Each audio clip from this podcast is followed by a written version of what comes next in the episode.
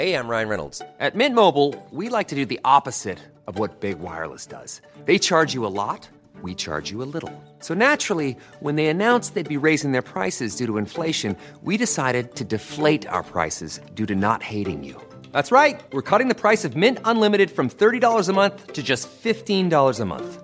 Give it a try at mintmobile.com slash switch. $45 upfront for three months plus taxes and fees. Promote for new customers for limited time. Unlimited more than 40 gigabytes per month. Slows. Full terms at mintmobile.com.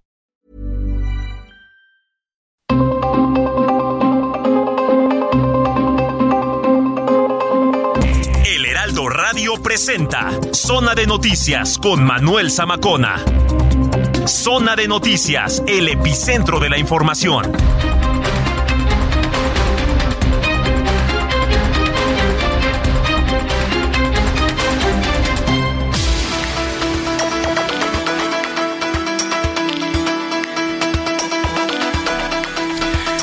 Son las 2 de la tarde en punto, tiempo del centro de la República Mexicana. Señoras y señores, qué gusto que nos estén acompañando ya en esta tarde calurosa aquí en la zona metropolitana del Valle de México. Miren, no está el sol radiante, pero se siente bastante calor aquí, por lo menos en esta parte al sur de la capital, porque estamos transmitiendo completamente en vivo desde Insurgente Sur 1271. Aquí está ubicada la Torre Carrachi y al interior nuestras instalaciones desde donde los saludamos con muchísimo gusto aquí a la Ciudad de México y a toda la República Mexicana a través de las diferentes frecuencias locales hasta donde tenemos alcance, que es de norte a sur y de sur a norte, por supuesto. Y allá en Estados Unidos nos ven y nos escuchan a través de diferentes frecuencias y canales. Saludamos con mucho gusto allá a Beaumont, a Houston, a Atlanta, a Chicago, a Corpus Christi, por supuesto a Florida, Atlanta. Muchos, muchos saludos. Eh, que por cierto, pues nos están viendo a través de diferentes canales porque están activas nuestras cámaras web aquí en cabina. Eh, usted también nos puede ver. Eh, lo único que tiene que hacer es ingresar a nuestra página que es www.heraldodemexico.com.mx. Le repito, www.heraldodemexico.com.mx. Ahí puede ver nuestra transmisión completamente en vivo, que por cierto, pues hoy tenemos invitados eh, especiales aquí en cabina. Va a venir eh, Leopoldo Mendíbil. Leopoldo Mendíbil es el escritor que nos va a presentar su libro Secreto Azteca. Entonces va a estar bastante interesante, es uno de los mejores historiadores que hay en el país. Y también va a estar por aquí Amina Al-Wahabi. Ella es directora y fundadora del Liceo Árabe Mexicano y también nos va a acompañar Abdel Raham Sayed, él es parte del Concilio Islámico de México. Vamos a tratar un tema por demás interesante, que son los mitos sobre la mujer en el Islam. Entonces, bueno, además, por supuesto, de toda la coyuntura local, nacional, internacional, los deportes, cultura, espectáculos, gastronomía, cine y más. Así que, bueno, pues me va a dar mucho gusto acompañarlo las próximas dos horas a través de estos micrófonos, el 98.5 aquí en el Valle de México, zona de noticias. Y lo invito también para que se ponga en contacto con nosotros. Tenemos un Twitter que es arroba Samacona al aire, le repito, arroba Samacona al aire. Y también, por supuesto, en nuestro WhatsApp, WhatsApp que es 55 80 69 79 42. Le repito, 55 80 69 79 42. Ese es nuestro WhatsApp. Nos puede mandar mensajes escritos, pero también mensajes de voz. Usted también tiene, por supuesto, una participación aquí en este espacio. Y además es más fácil que si usted va a tener alguna opinión, punto de vista, comentario, sugerencia o denuncia Claro que sí. ¿Qué es lo más importante? La denuncia, háganoslo saber. Háganoslo saber en el WhatsApp a través de un mensaje de voz, alguna fotografía, porque bueno, pues recuerde que también las autoridades nos están monitoreando y es mucho más fácil hacer contacto con ellas para resolver el problema. Bueno, pues sin más, cuando son las 2 de la tarde ya con 3 minutos, le saluda Manuel Zamacona y vamos con lo más importante que se ha generado hasta el momento. Resumen inicial, lo más importante ocurrido hasta el momento.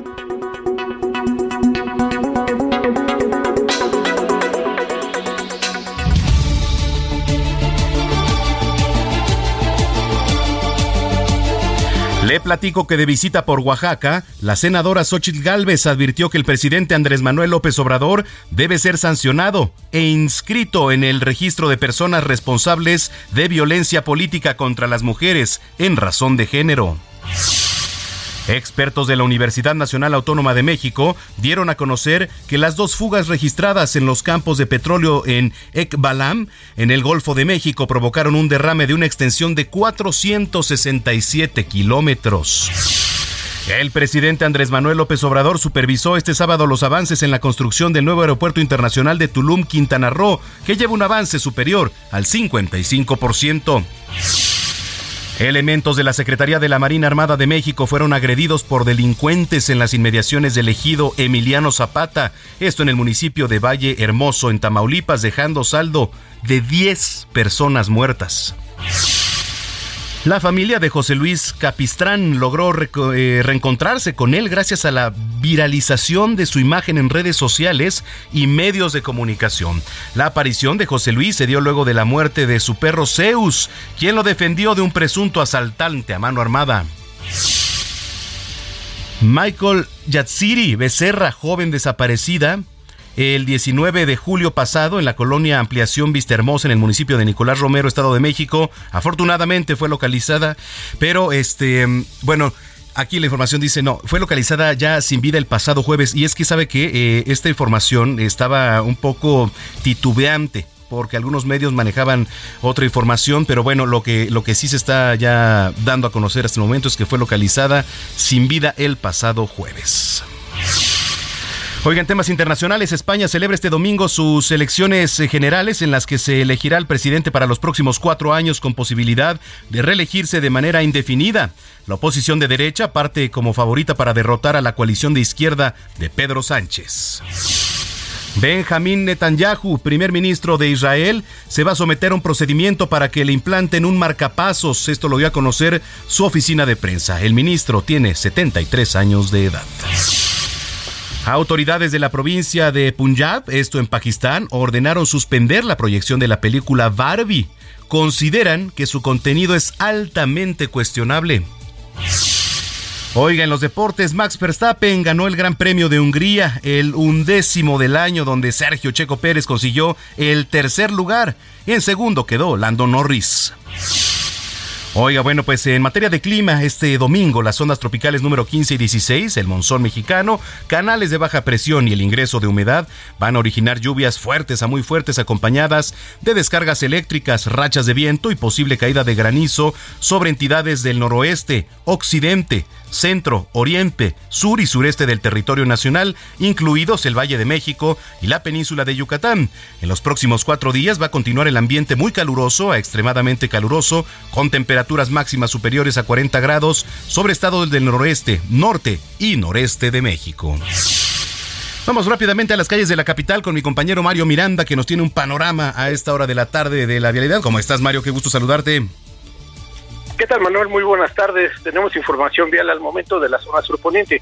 Informarles a nuestros amigos automovilistas que en estos momentos encontrarán buen avance en ambos sentidos del anillo periférico, esto en el tramo de San Pedro de los Pinos a Molinos, la avenida Constituyentes con tránsito lento del periférico al entronque con Paseo de la Reforma, esto debido a las obras que se realizan por la construcción del cablebús, la avenida de las Torres con carga vehicular de Constituyentes Observatorio, también esto debido a las obras del tren interurbano recomendarles a los automovilistas que manejen con precaución, ya que en algunas vialidades encontraremos pavimento mojado.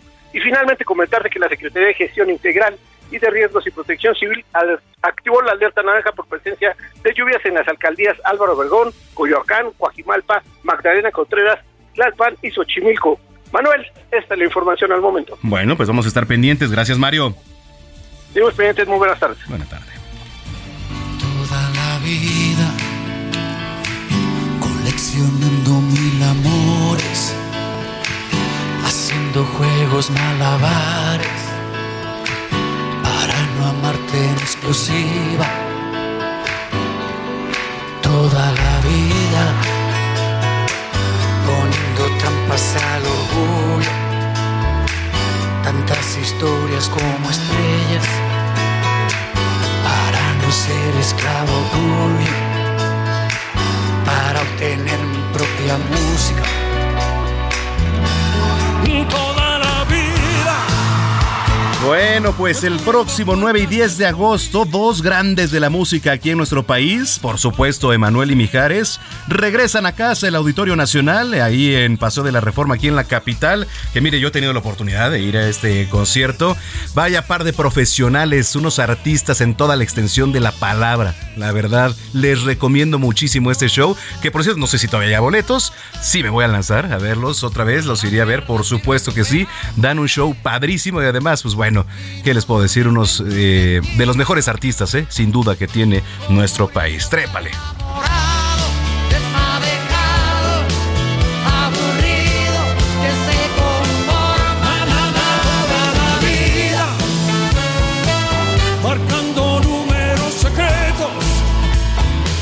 marcando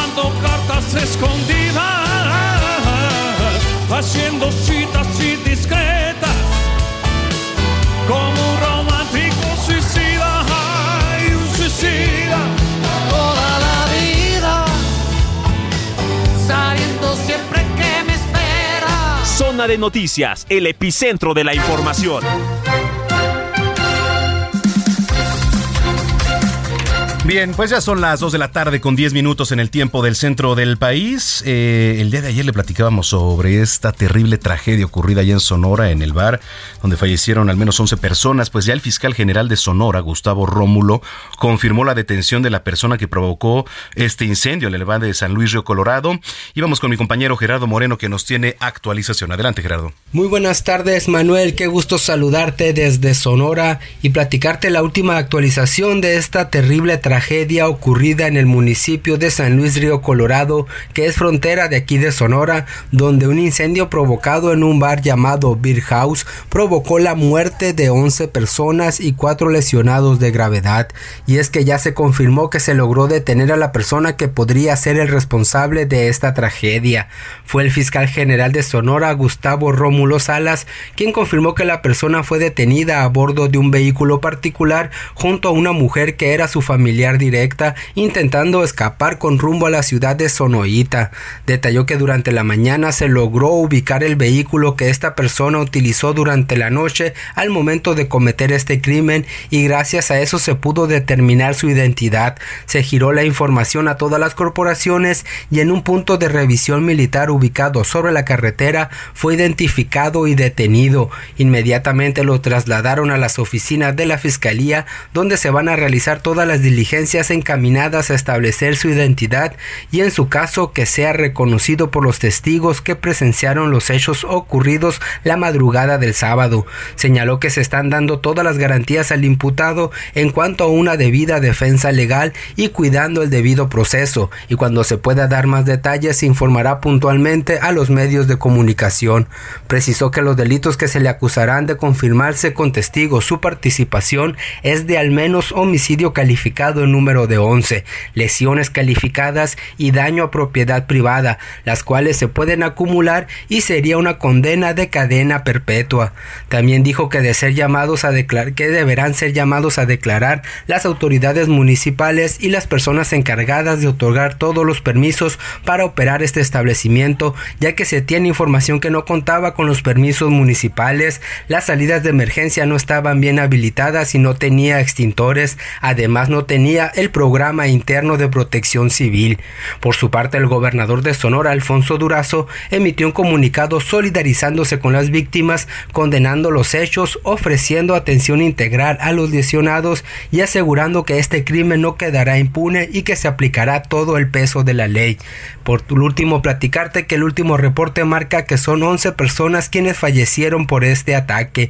10 fueron intoxicadas y murieron adentro del mismo establecimiento la madrugada del sábado. Una más falleció al llegar al hospital y entre las víctimas se encontraba un menor de edad, tres integrantes del grupo musical que tocaba esa noche y una madre que salió a divertirse con su hijo. De los heridos, uno permanece internado en el hospital del IMSS Bienestar de San Luis Río Colorado y tres más fueron trasladados a un hospital en Arizona. Ese es el reporte actualizado de esta tragedia acá en Sonora, Manuel. Bueno, pues vamos a estar muy pendientes. Gracias por la información, Gerardo Moreno. Continuamos con un recorrido en la República. Vamos hasta Tamaulipas. Eh, marinos repelieron agresiones, pero abatieron a 10 delincuentes allá en Tamaulipas. Y se lo decía también ya en el resumen de noticias. Vamos con mi compañero Carlos Juárez, que nos tiene más información. Adelante, Carlos, qué gusto saludarte.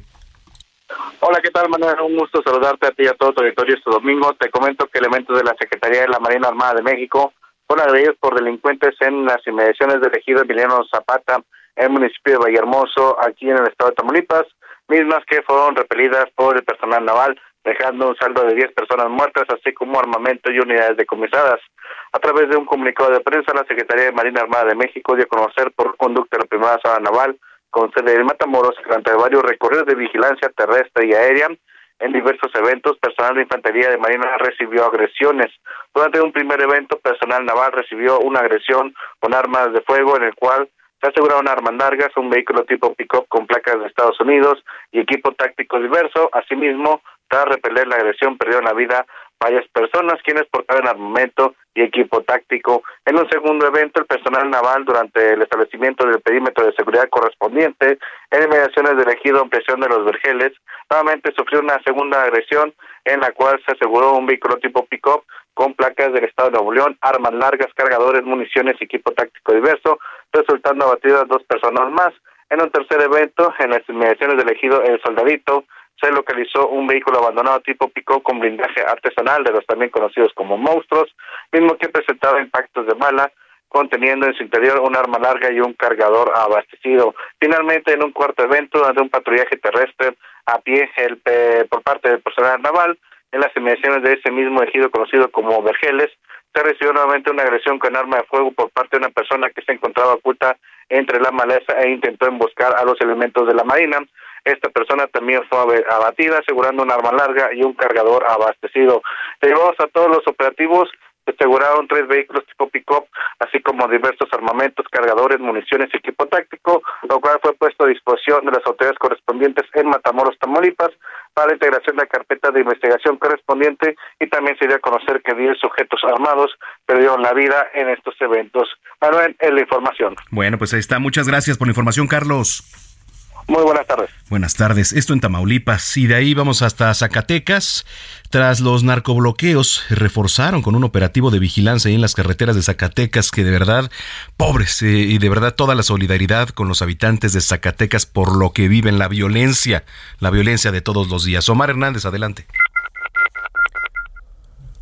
Creo que se cortó. Ahí está, Omar Hernández. Adelante, Omar. Ah, se cortó la comunicación. Bueno, ahorita vamos a retomar. Pero lo que le decía, el tema de la inseguridad, todos los días lo vivimos, en unas partes más que otras, pero si hablamos de entidades donde están en números rojos, mire, sí, hablamos de Zacatecas, Guanajuato, bueno, ni se diga, pobre entidad también. Estamos hablando de Guerrero y eh, Michoacán, digo, todas las entidades que desafortunadamente de años para acá, pues han visto la violencia crecer y crecer todos los días. Omar Hernández ya estás en la línea telefónica, gusto saludarte. Gracias, buenas tardes. De nueva cuenta se vivieron momentos difíciles en las carreteras de Zacatecas.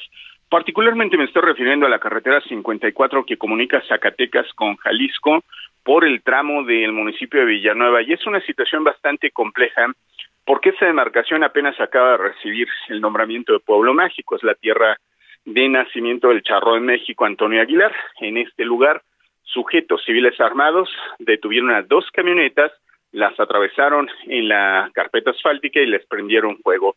Afortunadamente hoy sabemos que eh, no hubo alguna persona lesionada, sin embargo, de nueva cuenta, el miedo pues paralizó a los automovilistas quienes vieron arder estas unidades. En un primer momento se habla de enfrentamientos entre grupos delictivos antagónicos, quienes utilizaron esta estrategia de dejar ahí el bloqueo para evitar que sus rivales pues lo siguieran persiguiendo y después pues bueno las autoridades implementaron el operativo antibloqueos con lo cual se retiran las unidades y quedó libre en la vía de circulación. Este domingo se ha implementado un fuerte operativo particularmente de la Guardia Nacional División Caminos para evitar que civiles armados circulen sobre estas vías de comunicación y ya te digo, desafortunadamente la población tuvo que enfrentar de nuevo el miedo por estos hechos delictivos, ahora sobre la carretera 54. Es el reporte. Bueno, pues vamos a estar muy pendientes. Te agradezco mucho el reporte, Omar. Estamos al pendiente. Buena tarde. Muy buena tarde. Ya son las 2 de la tarde con 18 minutos. Vamos a hacer un enlace hasta España porque hoy, hoy se celebran las elecciones extraordinarias y desde allá está mi compañera Patricia Alvarado como y que como siempre saludo con mucho gusto. Patricia, muy buenas noches para ti. Querido Manuel, muy buenas noches a ti y a toda nuestra queridísima audiencia. Aquí son las 10 de la noche y 18 minutos y estamos viviendo una noche electoral de vértigo. Esto es una montaña rusa. Cada minuto que pasa, que va pasando el escrutinio, van cambiando los, los votos y los escaños. Entonces, a ver, en este mismo momento, con el 76,35% escrutado, el Partido Socialista de Pedro Sánchez, que busca la reelección, podría gobernar ayudado por sus actuales socios de gobierno, contra todo pronóstico, Manuel, porque durante las dos semanas de campaña electoral que terminaron el viernes a la medianoche, todos los sondeos le daban la mayoría a el Partido Popular, que es centro derecha, derecha, pero eh, no, eh, no la mayoría absoluta con lo cual necesitaba pues aliarse con Vox, que es la ultraderecha, y realmente el Partido Popular en este momento, con el 76,35% escrutado,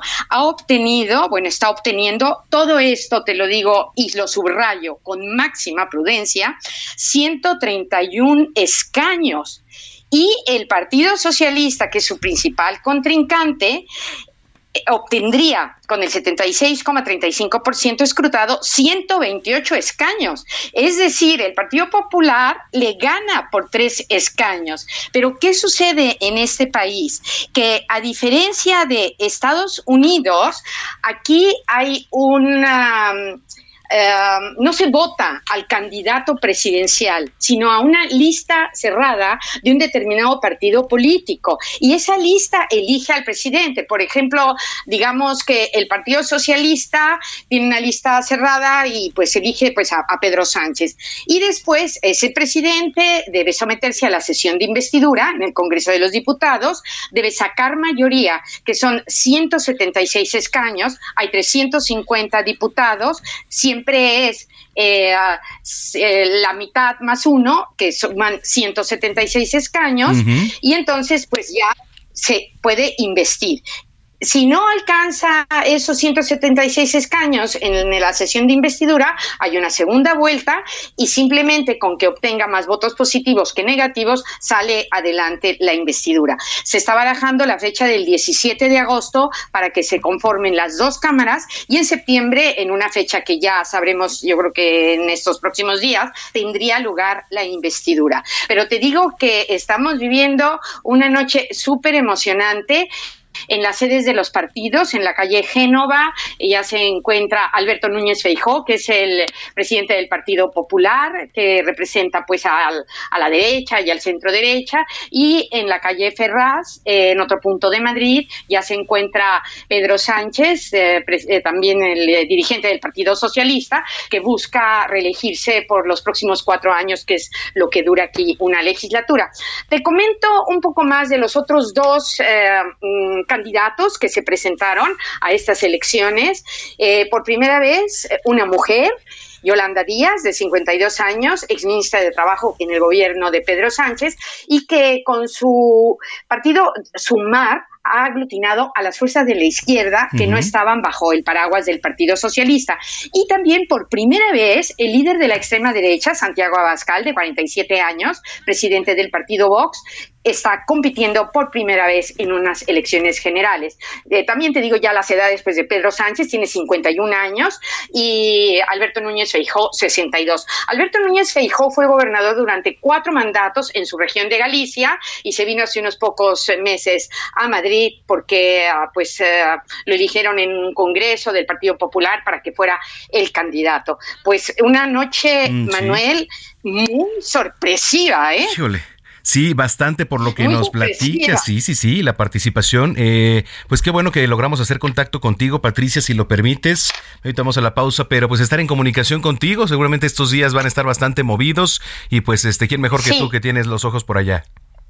Claro que sí. Vamos, mira, ya son las 22, 23 minutos. Yo no sé, yo espero que hacia la medianoche podamos eh, saber exactamente eh, quién va a ser el, ganador. Y que, repito, no quiere decir que sea el partido más votado. ¿eh? Es que este sistema es, em, pues es muy peculiar, ¿no?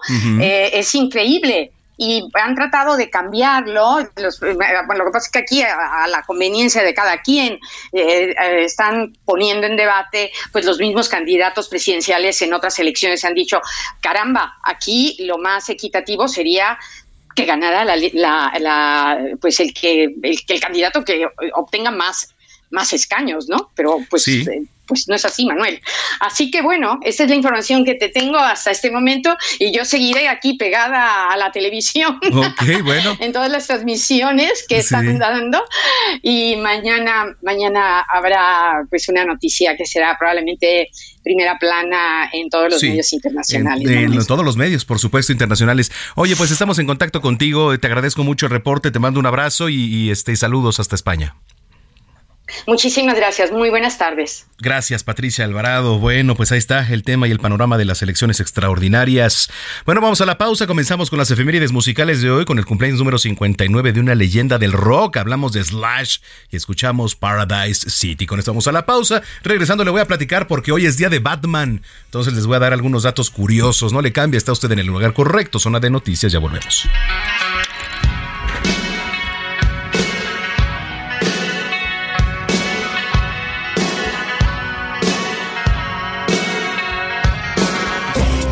A una pausa y regresamos con Manuel Zamacona a Zona de Noticias.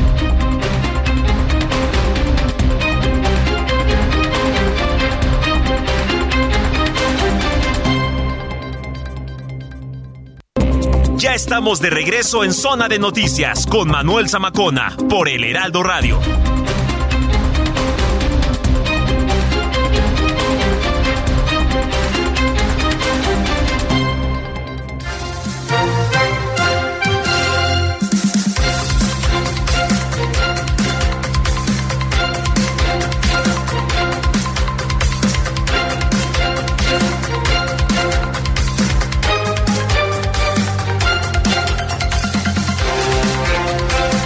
Pues ya son las 2 de la tarde con 30 minutos en el tiempo del centro del país.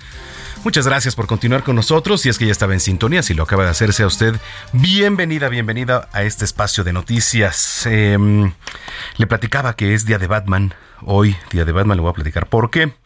Bueno, cada 23 de julio se rinde homenaje al Caballero Oscuro, también conocido como el Hombre Murciélago, que además es uno de los personajes más icónicos del mundo de los cómics. Ah, esa canción es como de los ochentas.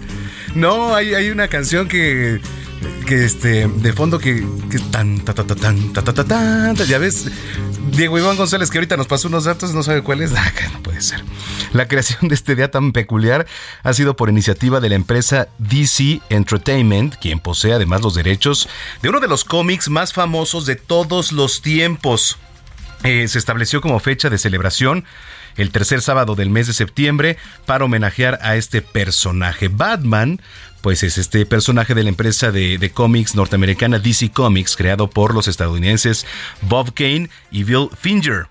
Y este personaje pues es el alter ego de Bruce Wayne o Bruno Díaz, que ahorita le voy a dar los datos.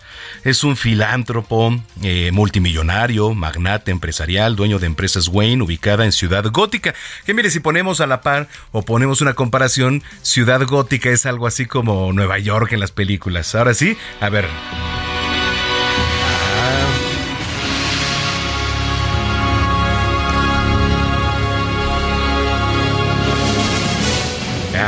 Qué diferencia.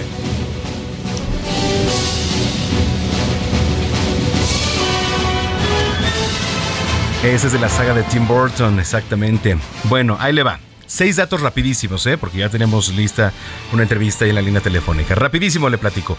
Ben Affleck es el único actor que ha personificado cuatro veces a este héroe en versión live action. Dos, Robin iba a ser un personaje de una única aparición, pero por su gran recibimiento lo dejaron para la posteridad. Otra más. El nombre de Bruce Wayne salió de dos personajes, que es el rey y patriota Bruce I de Escocia y el general Anthony Wayne, un héroe de guerra americano. Otro. El cantante y actor Frank Sinatra quiso ser el Joker en la popular serie protagonizada por Adam West, sin embargo, cuando mostró su interés en interpretar al malvado Arlequín, se enteró que el papel pues ya le había sido asignado a César Romero. Una más. Se calcula que ser Batman costaría cerca de 300 millones de dólares. Esto teniendo en cuenta todas sus herramientas de combate, incluyendo el Batimóvil. Bueno, pues ahí está. Al ratito le paso más datos de eh, el superhéroe, uno de los favoritos, que por cierto saludos a mi compañero Alejandro Cacho, que es fan de este superhéroe Batman. En fin, son las 2 de la tarde ya con 34 minutos. Con Manuel Zamacona.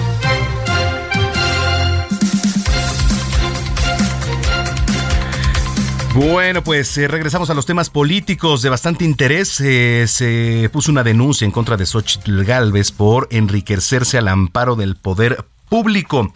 Vamos a hacer contacto con el diputado Alejandro Robles, diputado federal de Morena, quien saludo con mucho gusto como siempre. Diputado, gracias por tomar la llamada. Buenas tardes. Manuel, ¿qué tal? Muy buena tarde. Eh, muchas gracias por la oportunidad, por el espacio de compartir eh, impresiones sobre este tema con tu audiencia. Gracias. ¿Por dónde empezar en torno a esta denuncia?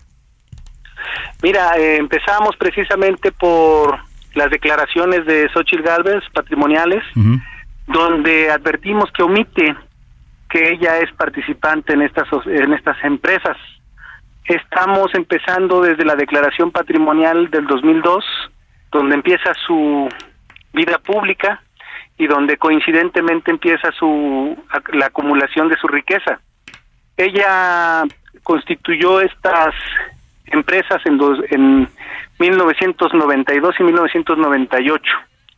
En, las, en la primera declaración patrimonial, ella no solo no eh, advierte que tiene participación en este par de empresas, sino que no es coincidente la cantidad de fortuna que hoy tiene porque en la misma declaración reconoce tres cuentas bancarias entre las cuales no se alcanza, no se superan los 600 mil pesos.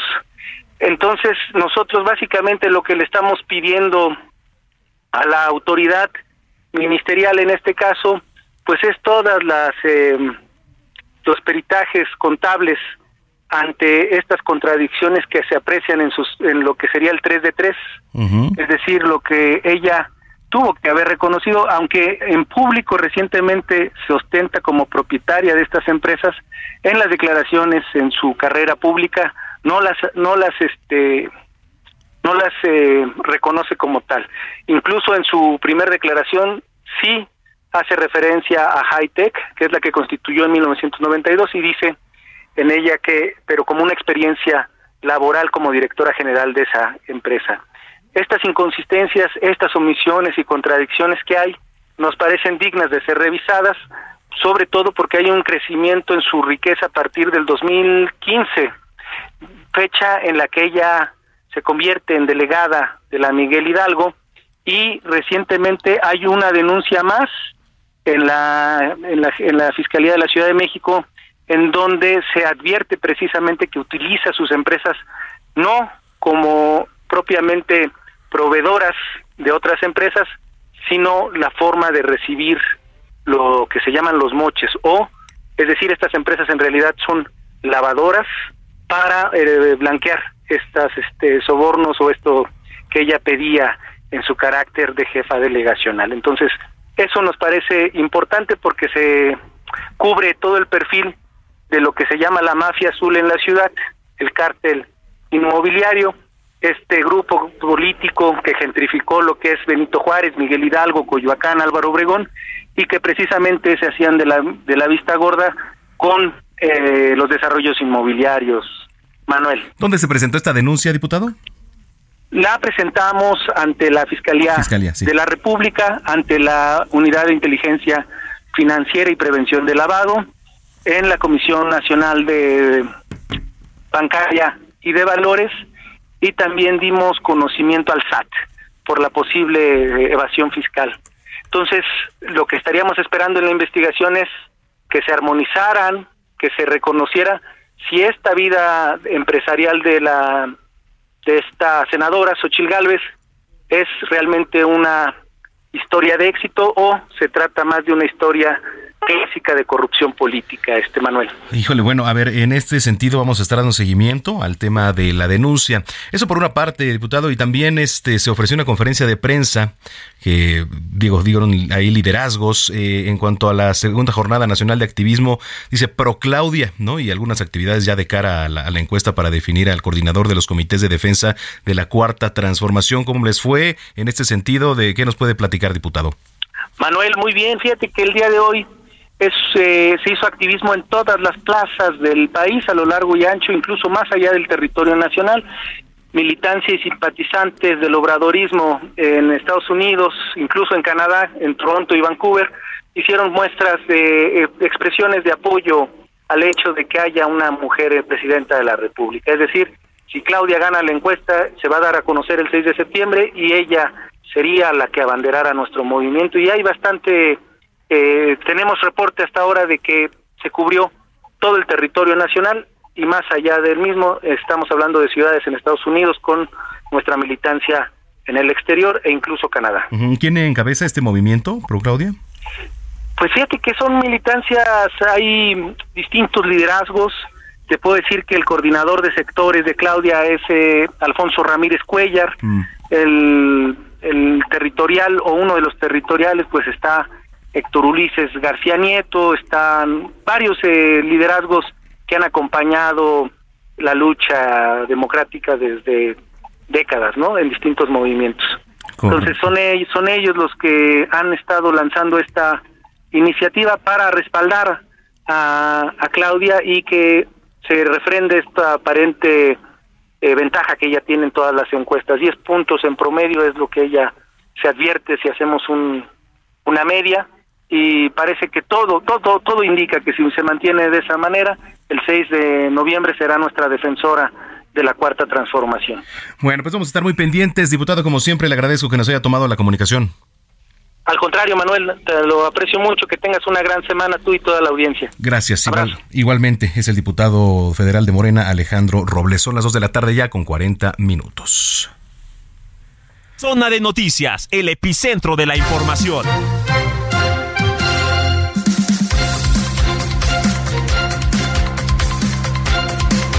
Bueno, pues seguimos centrados aquí en la política, que está bastante bueno, está bastante bueno el movimiento. Eh, el senador Miguel Ángel Mancera estuvo por allá por Nuevo León.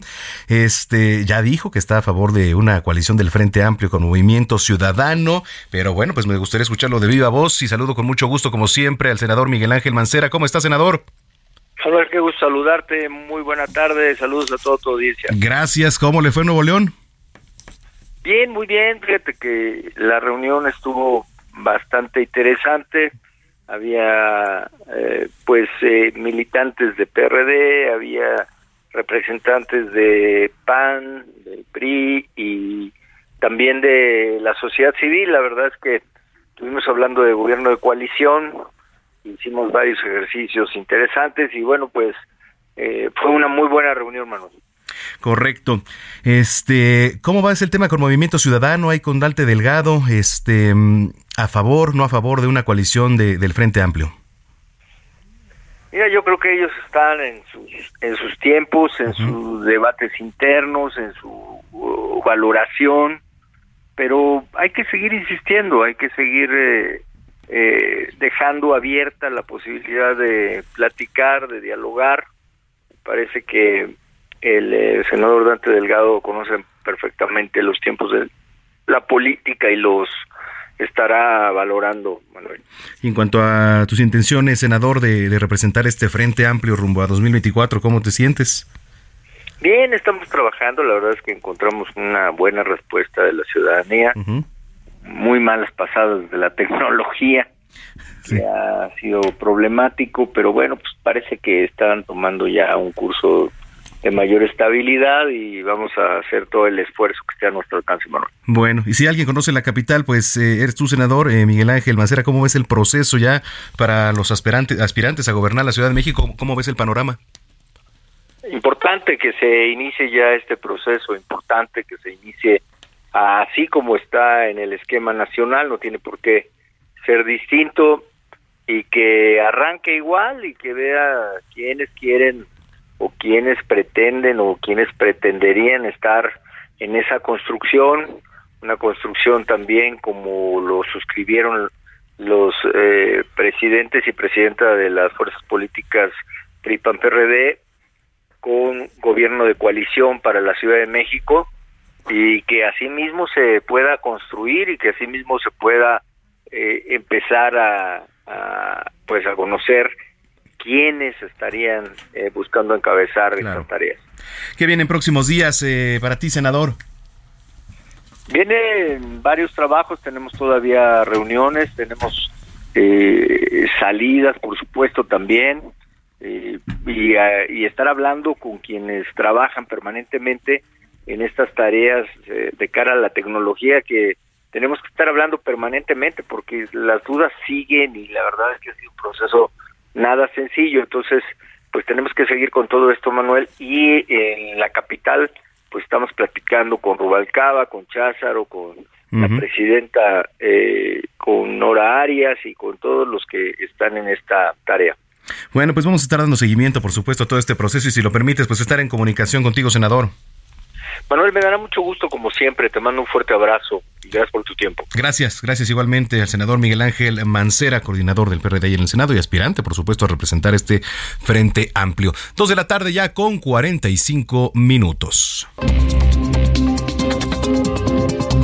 Sigue a Manuel Zamacona en Twitter e Instagram, arroba Zamacona al aire.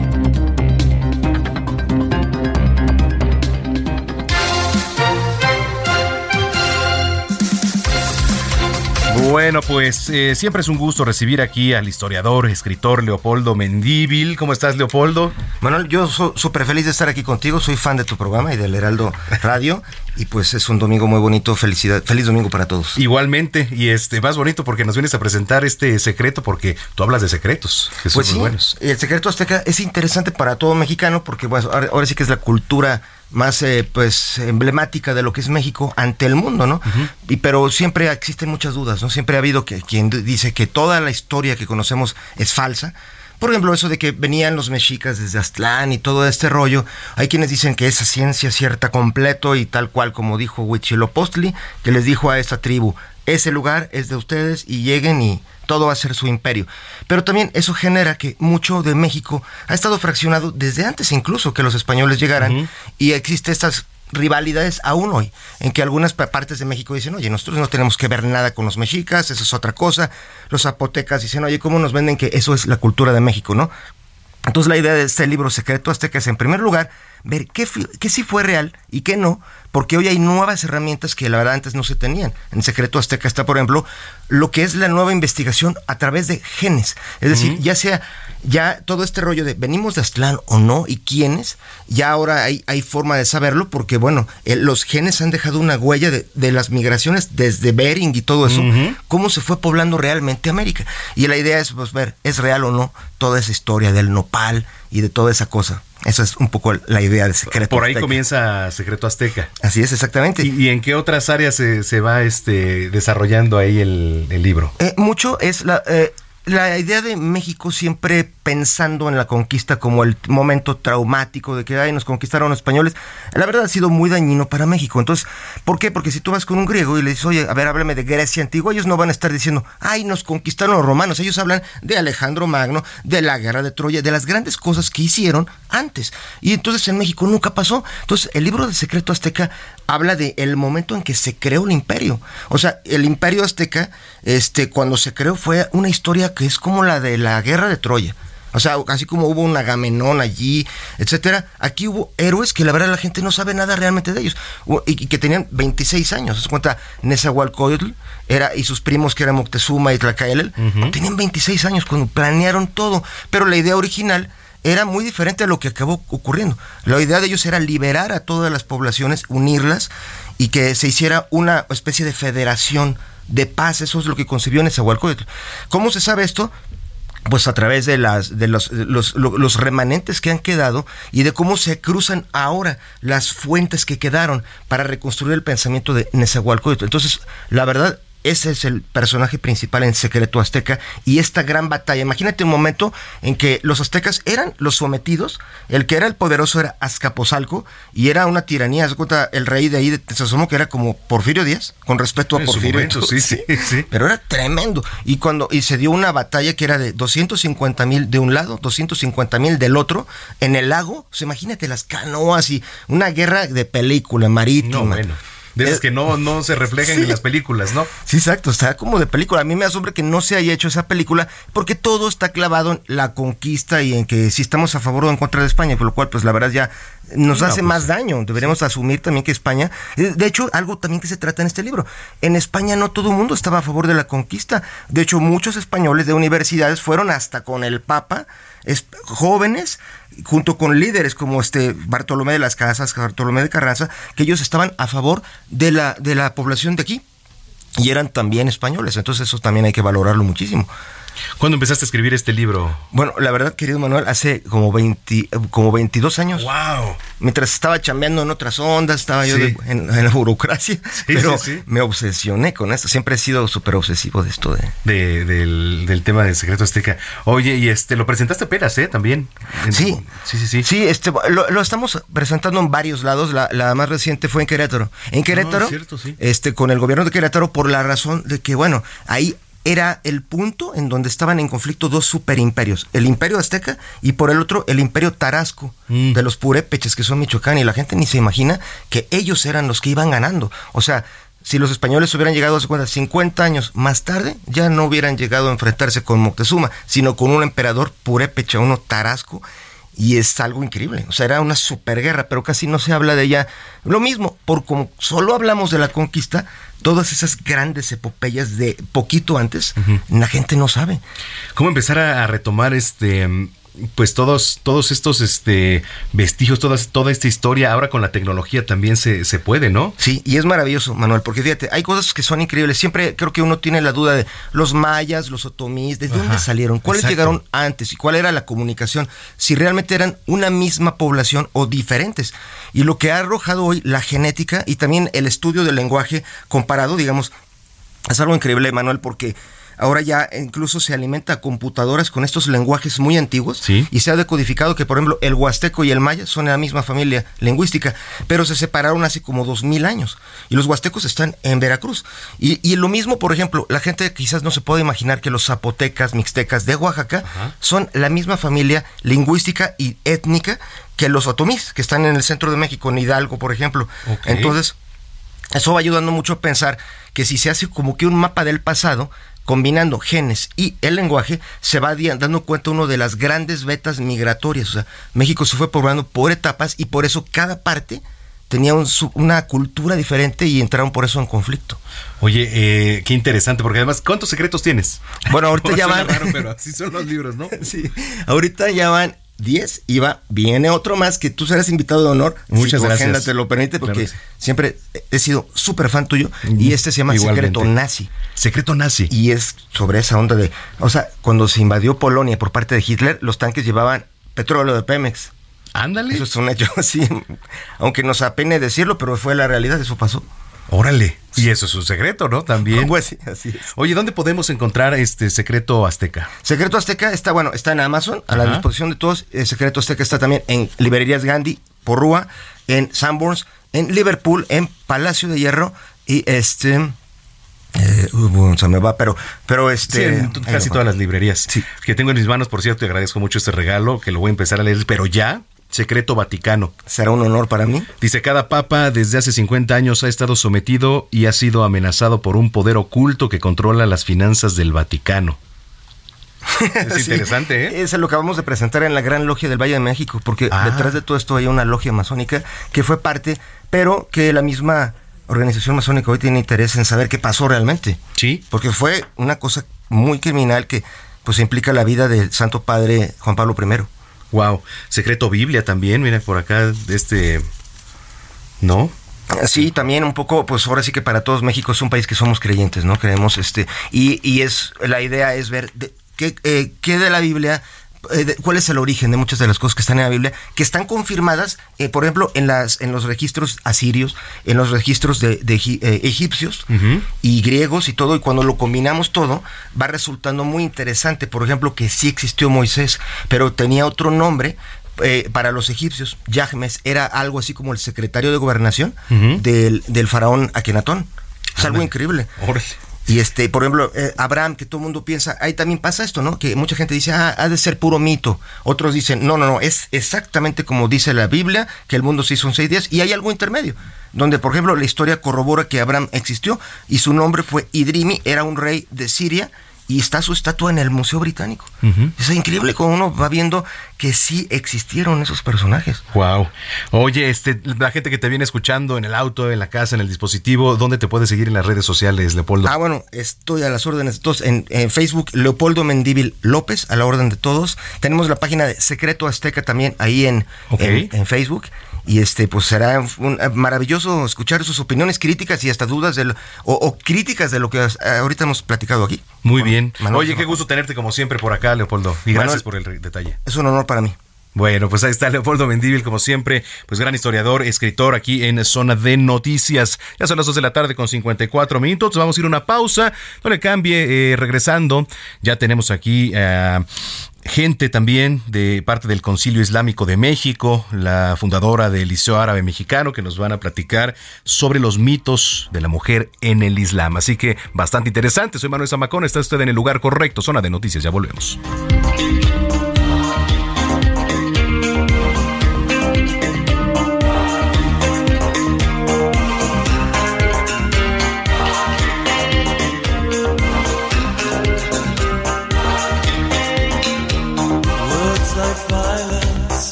A una pausa y regresamos con Manuel Zamacona a Zona de Noticias. Tired of ads barging into your favorite news podcasts? Good news. Ad-free listening is available on Amazon Music. For all the music plus top podcasts included with your Prime membership.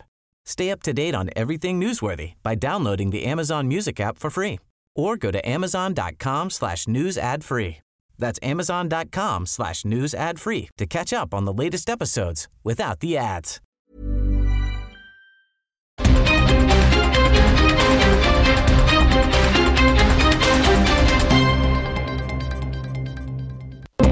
Ya estamos de regreso en Zona de Noticias con Manuel Zamacona por El Heraldo Radio.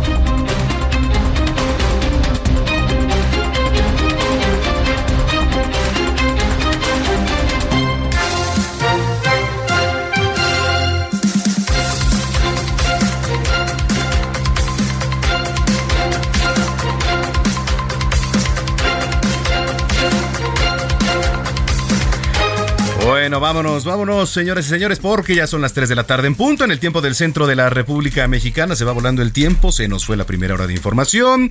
Este, les platicaba que era día de Batman. Bueno, antes ya hicimos un recorrido por toda la República, platicamos con el diputado Alejandro Robles, platicamos con el senador Miguel Ángel Mancera. Estuvo por aquí Leopoldo Mendíbil, el escritor, presentando su libro Secreto Azteca, y ahorita viene ya Gonzalo Lira, que nos va a platicar todo este fenómeno de Barbie, cómo se dispararon las ventas también a raíz de, de, esta película, en algunos países no fue aceptada, en fin, todo, todo este tema. Día de Batman, pero también Día Mundial de las Ballenas y los Delfines. Gina Monroy, ¿cómo estás? Hola, ¿qué tal? Muy buenas tardes, muy bien. Oye, me encantan los delfines, las ballenas. Sí, sí, sí, son animales por demás inteligentes. Sí. Yo me identifico con ellos. El 20... sí, claro. la inteligencia. Pues sí. El 23 de julio de 1986, la Comisión Ballenera Internacional decidió proclamar ese día como el Día Mundial contra la caza de ballenas, hoy conocido como Día Mundial de las Ballenas y los Delfines. Y bueno, pues el propósito de esta fecha es frenar la caza indiscriminada y la tortuosa de estos hermosos animales en peligro de extinción, además, ¿eh? las ballenas en muchas de sus especies. Eh, sin embargo, aunque ya han pasado, sí, muchos años de esta histórica reunión, aún existen muchos países que persisten en la caza de estos mamíferos acuáticos y lo que es peor, parece no importarles. Bueno, pues ya son las 3 de la tarde con dos minutos, comuníquese con nosotros. Este mm, 5580 69 79 42 55 80 69 79 42 es nuestro WhatsApp y en arroba samacón al aire ahí estamos contestando también sus preguntas, dudas, opiniones y denuncias. Aquí también, por supuesto, somos una voz para ustedes. Gracias por sus mensajes a todos los que nos han escrito. Este dice por acá Cris 60 aquí viéndote y escuchando las noticias. Muchas gracias, gracias Mari Acri, gracias. Este, Adrián Caloca también nos va. Ah, no, ayer nos platicó del, tema de Verstappen, pero también está activo en las redes sociales. Bueno, pues ya, cuando son las 3 de la tarde con 3 minutos, vamos con el resumen de noticias en voz de Gina Monroy. El resumen de las 3 con Georgina Monroy.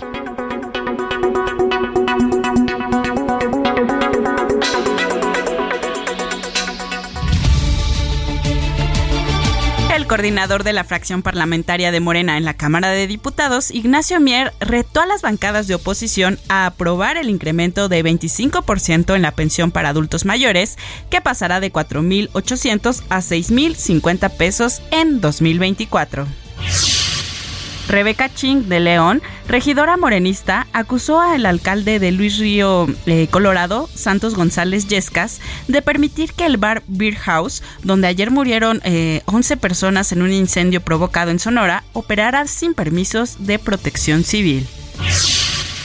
Cinco migrantes de nacionalidad peruana y colombiana fueron rescatados y localizados por elementos del Grupo Beta de Tijuana y de Tecate del Instituto Nacional de Migración en la zona montañosa de La Rumorosa.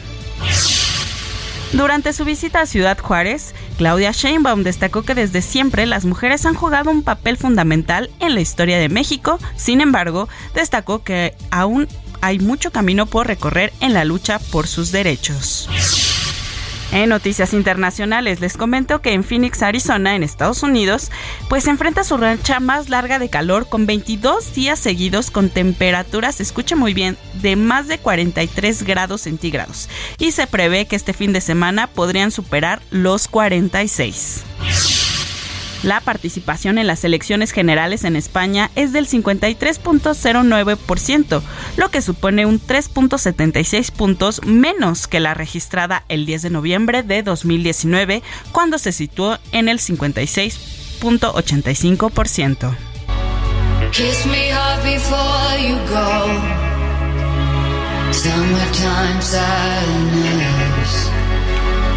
I just wanted you to know the best. I got my red dress on tonight, dancing in the dark in the pale moonlight. En la página oficial de Ticketmaster desaparecieron los conciertos de Lana del Rey en Monterrey y Guadalajara después de que anunció nuevas fechas. Sin embargo, los shows que la cantante dará en la Ciudad de México en el Foro Sol este 15 y 16 de agosto siguen confirmadas. I'm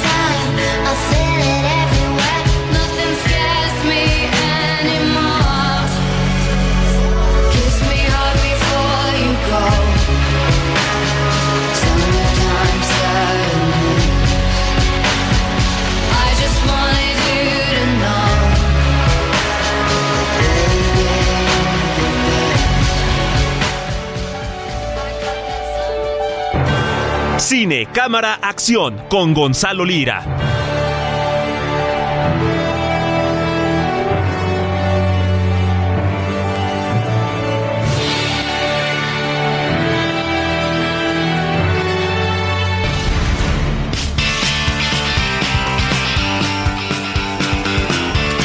Bueno, pues 3 eh, de la tarde con 6 minutos. Como cada fin de semana, le doy la más cordial bienvenida en este espacio al zar, al maestro del cine, que es Gonzalo Lira. ¿Cómo estás, Gonzalo? Manuel Zamacona, muy bien, muy contento como siempre de escucharte. Y en uno de los fines de semana eh, que creo que van a pasar a la historia, ¿eh? Ah, sí. lo digo. En términos, en términos de eh, cartelera y taquilla de cine, estamos ante un fenómeno que hacía mucho que no ocurría, Manuel, dos películas al mismo tiempo rompiendo las taquillas, generando conversación, sacando a la gente de sus casas para eh, llevarlas al cine. eh, como alguien que durante todos mis años de vida he gustado del cine y he disfrutado de salirme eh, a disfrutarlo, es la verdad es que sí es una cosa que, que hasta emociona. ¿Y por qué lo digo?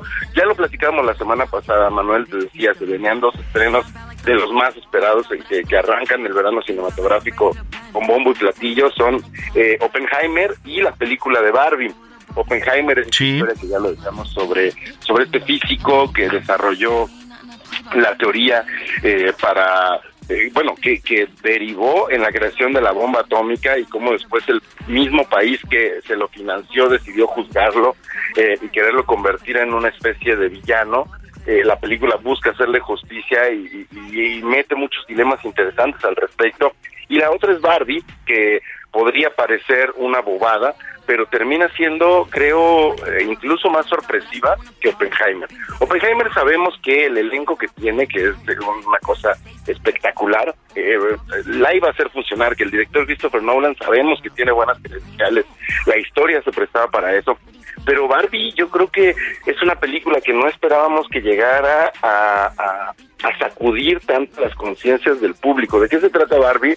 Manuel, es la historia de Barbie que vive en Barbieland, en la tierra de las Barbie, eh, en- que es un lugar en el que todas las muñecas Barbie eh, pues están seguras de que como existe la Barbie presidenta, existe la Barbie doctora, existe la Barbie obrera, etcétera, etcétera, pues ellas creen que el mundo real es, igualito a Barbieland, es decir, que las mujeres tienen las mismas o incluso más oportunidades que los hombres en el terreno laboral, en el terreno social, en el terreno cultural, eh, hasta que un día una de estas Barbies, que es la que interpreta Margot Robbie, empieza a tener eh, ahí eh, una situación que, que la hace cuestionar eh, toda su identidad y todo el rumbo de su vida y esto la, la obliga a cruzar hacia el mundo real y encontrarse con la niña que solía jugar con ella. Eh, cuando llega ella al mundo real acompañada por Ken, se da cuenta de que existe una cosa que no sé si tú has escuchado hablar de ella, Manuel, pero al parecer mucha gente no y esta película le está haciendo enfrentarse a ello, que es el patriarcado, es decir,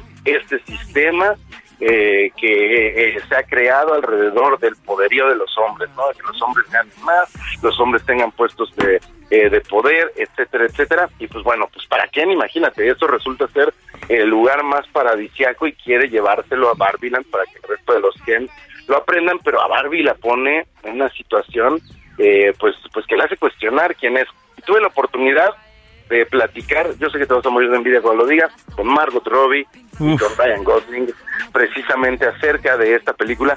Y, y, y fíjate que mm, tú has visto a Margot Robbie en otros de sus papeles, ¿no? Por ejemplo, hizo Tonya Harding, que es esta mujer que eh, encuentra en el patinaje un- una válvula de escape para una vida horrorosa en la que vivía y decide eh, cambiar lo que se pensaba de ella a partir de esa destreza. Eh, o en Aves de Presa, el personaje de Harley Quinn, que también no se siente a gusto con cómo es vista por la sociedad. Sin embargo, Barbie eh, no es necesariamente así. ¿Por qué lo digo? Pues vamos a escuchar a Margot. Venga. Barbie's the complete opposite in, that regard. Th- those to me are all characters who are incredibly defiant of the position that society is trying to put them in. Um, incredibly def- like so defiant that that's actually what motivates their entire story in the film that you've seen them in.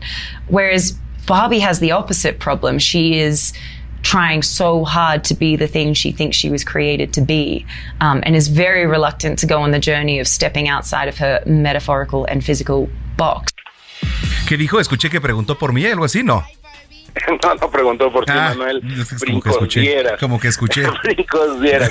Fíjate que eh, lo que dice es que precisamente Barbie es un personaje completamente opuesto a los personajes que yo estaba describiendo, ¿no? ¿Por qué? Porque mientras que aquellos personajes quieren salir de lo que se cree de ellos o del lugar en el que los puso la sociedad, Barbie está a gusto con quien es. Barbie le tiene miedo al cambio. Barbie no quiere que las cosas sean distintas. Sin embargo, debe de enfrentarse con que el mundo real es eso, es el cambio constante. Eh, y cómo eh, eso va a hacer que, que tenga que estar a gusto con la idea de salirse de la caja de una forma pues literal y metafórica, tratándose de una muñeca. Y también platiqué con Ryan Gosling, que eh, es un hombre de pocas palabras, debo de decirlo. Sin embargo, eh, yo leí antes de entrar a la entrevista que él no estaba seguro si quería hacer esta película. Leyó el guion y de repente un día estaba en su casa con sus hijas y sus hijas estaban jugando con sus muñecas y se encontró que un Ken estaba jugando con sus muñecas y volteó y vio un Ken tirado en un charco de lodo. Y ahí fue donde dijo, creo que esta es una imagen muy trágica y se presta para que yo quiera contar la historia de los Ken. ¿Te parece que escuchemos por qué, eh, qué le conmovió de esa imagen a Ryan Gosling para animarse? Venga. He was face down in the mud next to a squished lemon with just no purpose and discarded. and I felt like all the things that she had written and all these observations she had made in the script were just right there in front of my eyes, summed up in this moment. I thought she was exactly right. And, uh, you know, his story did have to be told. Pues ahí está, dice que, dice que era un muñeco que, que se encontraba tirado en un charco de lodo con un limón exprimido a un lado y que le pareció que lo veía completamente descartado, completamente humillado. Eh, y de alguna forma el personaje de Ken en la película, eh, este es un personaje que, que no tiene una identidad propia y que cree que la encuentra en cuanto se encuentra con el patriarcado y cree que entonces debe de adoptar todo lo que él ve que los demás hombres hacen eh, y se, se, se enfrenta también a un viaje personal de cuestionamientos eh, muy parecido al de Barbie, pero en el cual él debe de, de construir la idea de que todo eso que aprendió en el mundo real, que lo hace hombrecito, pues realmente no tiene que gustarle si, si, si no lo hace sentir a gusto. Entonces, eh, eso es lo que lo que quería contar eh, Ryan Gosling y al ver a aquel muñeco tirado en el lodo le pareció que era el momento preciso para inspirarse y enfundarse en las pocas ropas, las pocas prendas que usa Ken. Oye, además, ¿sabes qué? Eh, lo que se disparó en ventas eh, pues, a raíz de, de, esta película fue algo extraordinario en diversos países, que por cierto en algunos ya como que la prohibieron, pero este bastante interesante saber eh, monetariamente cuánto ha dejado la derrama de, de, este personaje que es Barbie, ¿no? Sí, se elevó muchísimo la, la, la venta de de, de, muñecas, no tanto, pero sí de productos promocionales Ajá. de Barbie. Eh, es una muñeca que, y la película no es tímida en comentarlo, es una muñeca que ya durante varios años se le había cuestionado precisamente por eh, pues eh, poner los estándares de la belleza de, de las mujeres y, y ponerlos de, desde una perspectiva pues bastante irreal, ¿no? E inalcanzable. Eh, Barbie no es un no es una una muñeca que represente el cuerpo normal de nadie. Uh -huh. Entonces, eh, se le criticó durante mucho tiempo y la película, digo, no es ningún secreto, la película es producida por Mattel, es producida por la marca Barbie y, lo que busca es adaptarse a los nuevos tiempos en los cuales eh, uno de los mensajes de la película es no es que tú tengas que ser como Barbie, es que Barbie puede ser como tú eres. Y, de alguna forma, pues es un gran acierto, se, se avientan una, un gran 10 de parte de Mattel también, porque la película está rompiendo la taquilla. Este fin de semana ya se proyecta que sea mucho más alto que eh, la película de Super Mario Bros. Por lo tanto, creo que ya tenemos a la película más taquillera del año frente a nuestros ojos. ¿eh? Sí, totalmente. Oye, rapidísimo, antes de despedirnos, Gonzalo, eh, en la semana también me llamó la atención porque además comencé a ver esa serie.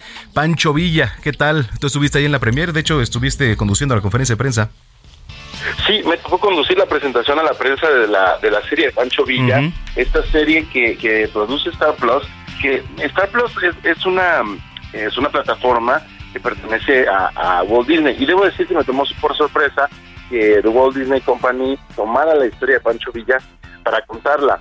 Se toma algunas licencias históricas y el director eh, Rafa Lara las explicaba el día de la conferencia de prensa, pero de alguna forma lo que busca es sí mostrar eh, que Pancho Villa no era necesariamente solo el pillo que, que quienes no lo quieren históricamente eh, nos pingan, pero tampoco era necesariamente el héroe noble que los libros de historia también nos quisieron mostrar. Entonces, eh, más que con, más que enfocarse en contarnos, en darnos una clase de historia, lo que nos, lo que la serie hace creo que muy bien es demostrarnos cómo estos personajes históricos, a la hora de convertirlos en personajes de carne y hueso, tienen más matices que los que un par de páginas de libros eh, de la CEP, ¿no? O de cualquier, de sí. cualquier este, editorial que nos cuenta la historia, eh, pues pues nos, nos va a poner de frente. Yo, yo recomendaría eh, que se echen la, la, la serie sí. y que también se aventen el libro que escribió Paco Ignacio Taibo eh, sobre Pancho Villa y, y cotejen y, y creen una imagen un poco más compleja de Pancho Villa.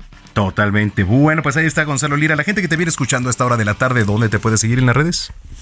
Claro que sí, arroba Gonis, G-O-N-Y-Z en todas las redes. Nos vemos de lunes a viernes, de 7 a 9 en las noticias de la mañana del Heraldo Televisión y luego de 9 a 11 en esta mañana también ahí en el Heraldo Televisión. Bueno, pues eh, un abrazo y que estés bien, Gonza. Otro para ti, Manuel, buen fin. Gracias. Es Gonzalo Lira aquí en Zona de Noticias, 3 de la tarde ya con 17 minutos. Sigue a Manuel Zamacona en Twitter e Instagram, arroba Zamacona al aire.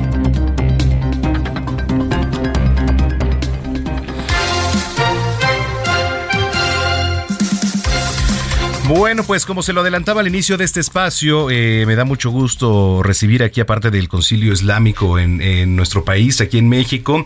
Quiero comenzar eh, por saludar aquí a, a Zulem Leonar, que es este coordinadora de Ares University, Facultad de Español, que es la Universidad de Estudios Islámicos y además es diplomada en Ciencias Islámicas. ¿Cómo está Zulem? Muchísimas gracias, muy contento de estar aquí de regreso contigo, Manuel. Eh, gracias por el espacio y bueno, pues el día de hoy no es la excepción. Te traigo un tema bastante nutritivo, enriquecedor y yo creo que algo desconocido. Pero bueno, al fin y al cabo somos parte de la comunidad mexicana eh, en México, Claro. eh, la comunidad musulmana en México y bueno, es bien importante. Así que te traigo el tema de los tabús sobre la mujer en el Islam y Y traigo un- tenemos invitados. Claro, exponentes de primera, pues vamos a comenzar presentándolos. Tengo aquí a mi lado a Fátima, a Amina Al-Wahabi. Ella es este, presidenta y fundadora del Liceo Árabe Mexicano. Tenemos a Abdelrahman Said, él es imam de la Mezquita y Centro Cultural eh, Islámico Al-Hikma. Y tenemos a, a Said Abdelal, imam de la Mezquita de San Miguel de Allende. Bienvenidos y gracias, gracias Muchas por gracias. un honor tenerlos aquí. Qué gusto que nos hayan visitado aquí en cabina. Este, bueno, a ver, eh, vamos a comenzar por hablar de eso, ¿no? De los mitos. ¿Con quién comenzamos? Tú Pues, ayúdame hoy. Este, Claro que sí. Yo creo que para comenzar a adentrarnos más acerca Sí. del tema de la mujer, es importante saber también un poquito acerca de qué es realmente el Islam y qué creemos los musulmanes. Pues me gustaría extenderle la palabra a Said Abdelal. Imam, por favor, eh, si nos pudiera decir realmente qué es lo que creen los musulmanes, qué dice el Islam. Buenas tardes. Eh, vamos en breve a decir qué es el Islam. Eh, la palabra Islam significa sumisión a la voluntad de Dios. ¿Qué significa sumisión a la voluntad de Dios? ¿O cuál es el, mensaje principal del Islam? El Islam significa creer en Dios único, no tiene hijos, no tiene esposa ni nadie. Y creer en todos los profetas. Eh, Dios envió eh, profetas y mensajeros para enseñarnos cómo adorar a Dios de una manera correcta. No es lógico que Dios viene y hablar con cada uno. Y Dios envió un mensaje a través del arcángel Gabriel el arcángel Gabriel llevó el mensaje a una persona escogido por Dios, se llama profeta. Y los profetas eh, nos enseñaron cómo adorar a Dios de una manera correcta. Y eso es el camino recto. Y eso es el camino que todos los seres humanos tienen que seguir. Adorar a Dios y seguir el camino de todos los profetas y mensajeros. Y con eso entraremos el paraíso después de la muerte. Es el camino hacia el paraíso. Creer en Dios en todos los profetas y mensajeros. Si una persona tiene esa creencia, es el significado del Islam, es musulmán. ¿Qué significa musulmán? Que una persona adora a Dios y crea en todos los profetas y los mensajeros. Y eso es el significado del Islam en breve. Sumisión a Dios y bueno, creer en los profetas y mensajeros. Muchas gracias. ¿Y qué podría decirnos en cuanto a estas creencias que muchas veces eh, correcta o incorrectamente quizás eh, vinculan al Islam con temas de terrorismo, que creo que es una vertiente que muchas personas tienen esta duda y e- es bueno también esclarecer un poco qué realmente Sí, nos dice el porque Islam. además es un estigma, ¿no? Que luego Sí. se tiene en, en muchas partes del, del mundo por varias Eh, situaciones. La verdad es eh, injusto decir que los musulmanes son terroristas. Este hecho, igual como eh, el hecho que nosotros escuchamos en el Medio Oriente, que los mexicanos mafiosos, es injusto decir que los mexicanos mafiosos. El- igual como el hecho dice que los colombianos son drogados. Injusto también decir que los musulmanes son terroristas. Claro. El- los musulmanes son el tercio del mundo. Si ellos son terroristas, entonces van a acabar a todo el mundo. La verdad está prohibido en el Islam la matanza. Es un pecado de los pecados grandes. Está prohibido hablar mal sobre otra persona. No puedo decir una palabra mala sobre otra persona. Está prohibido matar una hormiga. Está prohibido en el Islam. ¿Cómo puedo matar una persona? Injusto de verdad que decir que los musulmanes son terroristas. Es problemas eh, políticas o varias razones políticas. Eso puede decir que eso es la razón que hay muchos problemas en el Medio Oriente. Pero es injusto decir que los musulmanes son terroristas. Exactamente, porque hay que saber la diferencia entre lo que es cultura o lo que es a lo mejor una problemática de índole política y lo que realmente enseña la religión, que son completamente distintos. Oye, me gustaría escuchar eh, ahora este esta parte, ¿no? De la mujer que también está tan de estigmatizada. La mujer, pues sí. No sé si le pudiéramos eh, dar la voz a, Mina. Claro que sí. Amina, si nos gustas, eh, primero que nada me gustaría que nos explicaras qué es el hijab, por decir lo que portamos ahora mismo,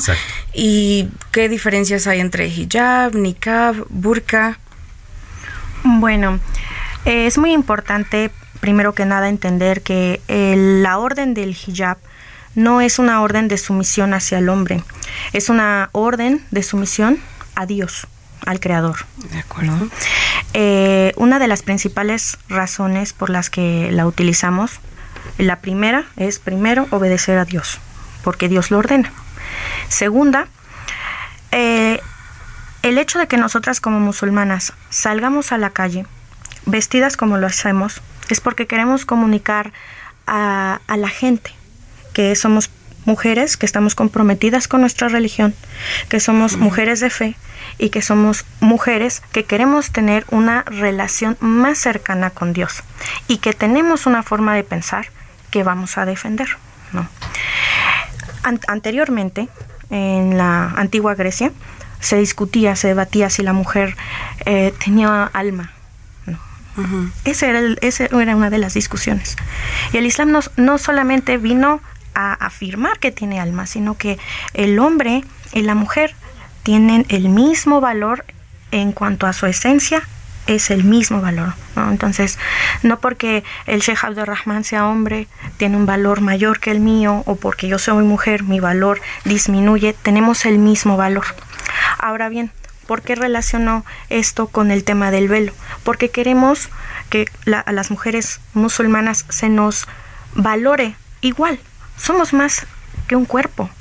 Somos más allá de un cuerpo. Oye, este, ah, mira, vamos a ir a una pausa, rapidísimo, regresamos a platicar con todos los temas. Estamos platicando con parte del Concilio Islámico de México sobre los mitos, ahora en este momento, sobre la mujer en el Islam. Eh, pónganse en contacto con nosotros, también si tienen alguna pregunta por parte del público, me gustaría escucharlos, 55 80 69 79 42, les repito, 55 80 69 79 42. Vamos a ir a una pausa, está usted en zona de noticias, el lugar correcto, ya volvemos. Vamos a una pausa y regresamos con Manuel Zamacona a Zona de Noticias.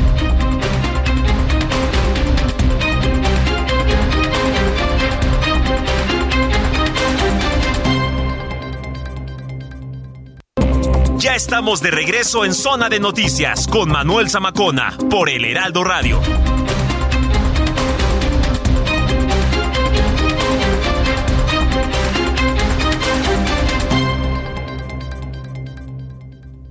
Toma un minuto y piensa en tu momento favorito. Esas vacaciones en familia, por ejemplo. Ahora piensa en las empresas y en los empleos que hay detrás. El de Juan que conduce autobuses. El de Mari que trabaja en el restaurante. Empresarios y colaboradores trabajamos para que a todos nos vaya mejor. CIRT, Radio y Televisión Mexicanas. Voz de las empresas. Consejo de la Comunicación.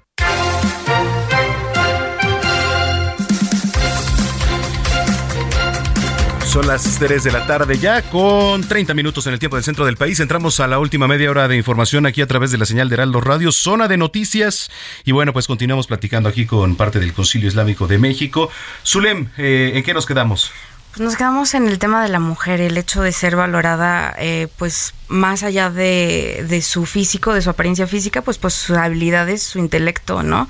Lo que representa realmente, eh, pues su valor en, ante la sociedad es así como una mujer en el Islam prefiere ser reconocida. Y bueno, me gustaría otra vez extenderle la palabra a Mina en cuanto a mucho se ha dicho eh, acerca de la violación de los derechos de la mujer es decir, eh, problemáticas de algunos países, no sé, llámese Afganistán, Irán, inclusive mucho se ha dicho de África acerca del tema de la ablación, todos estos temas que señalan al Islam en cuanto a violar a los derechos de la mujer. ¿Qué podrías decirnos tú como mujer musulmana? Bueno, también es muy importante entender que la religión se va a vivir desde perspectivas diferentes de acuerdo a las regiones. Entonces, es muy importante entender qué es una em, verdadera enseñanza islámica y qué es la cultura no es la misma forma en la que se lleva el Islam en Indonesia, no es la misma forma en la que se lleva en Arabia Saudita o en Irán, simplemente va a cambiar de acuerdo a la región. Y a veces ni siquiera eh, sería justo hablar de una nación completa. A veces solamente estamos hablando de regiones y por esas mismas regiones eh, de repente toda, toda la religión y todas las naciones eh, son señaladas. ¿no? El, tema, por ejemplo, de la ablación eh, genital femenina también es un problema cristiano. Podríamos, lo, lo, podríamos decir así porque en Etiopía eh, es, que es en su mayoría una, un país de religión cristiana es a donde más se practica. Pero porque ahí no se señala el cristianismo y porque solamente se señala al musulmán que lo realiza. Entonces es importante entender que de acuerdo a la región, a veces eso es representativo de la región y no representa el Islam, sino representa la cultura de esa de esa región. Y hacer énfasis, volvemos a lo mismo en que una cosa es cultura, movimientos políticos y otra cosa es realmente lo que enseña la religión, ¿no? Y el Corán.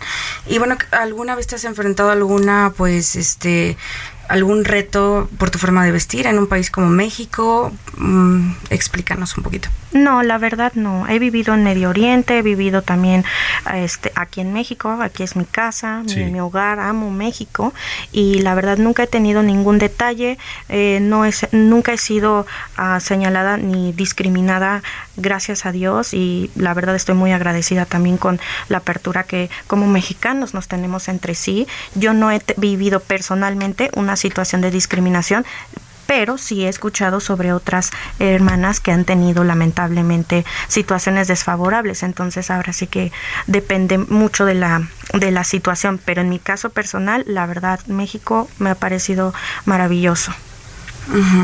Muy bien, pues muchísimas gracias. Vamos ahora a darle la palabra pues a eh, Sheikh Imam Abdelrahman Said.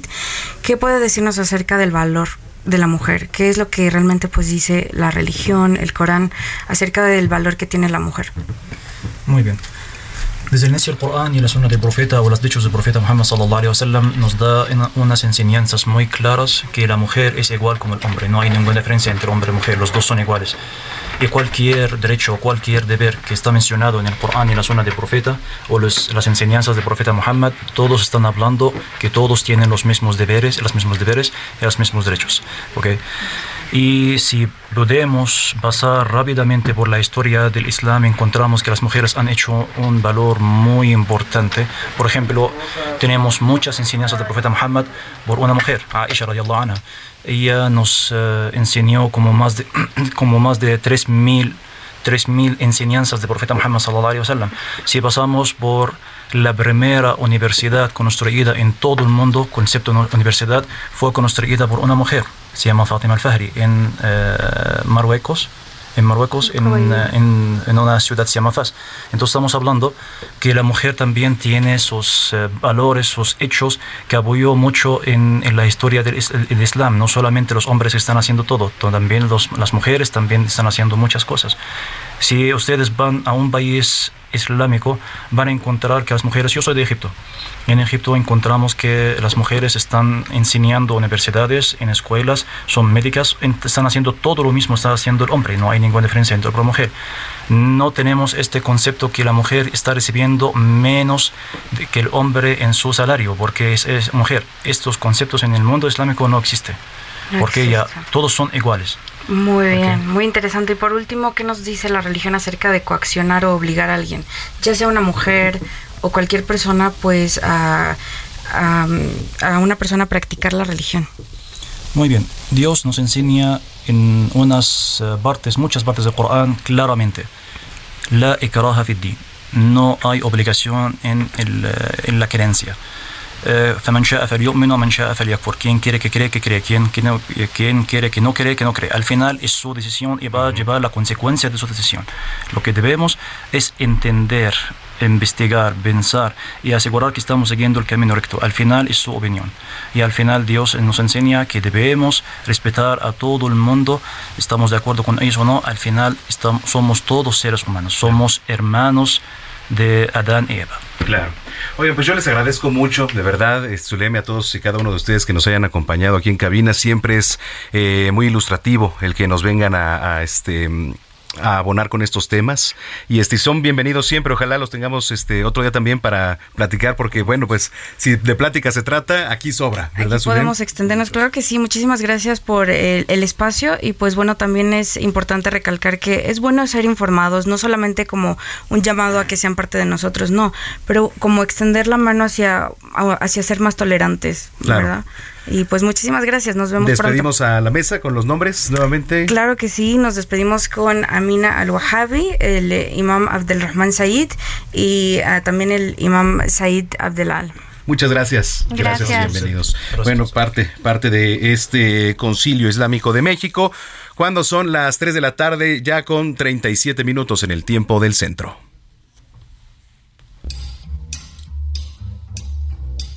Agenda Cultural con Melisa Moreno.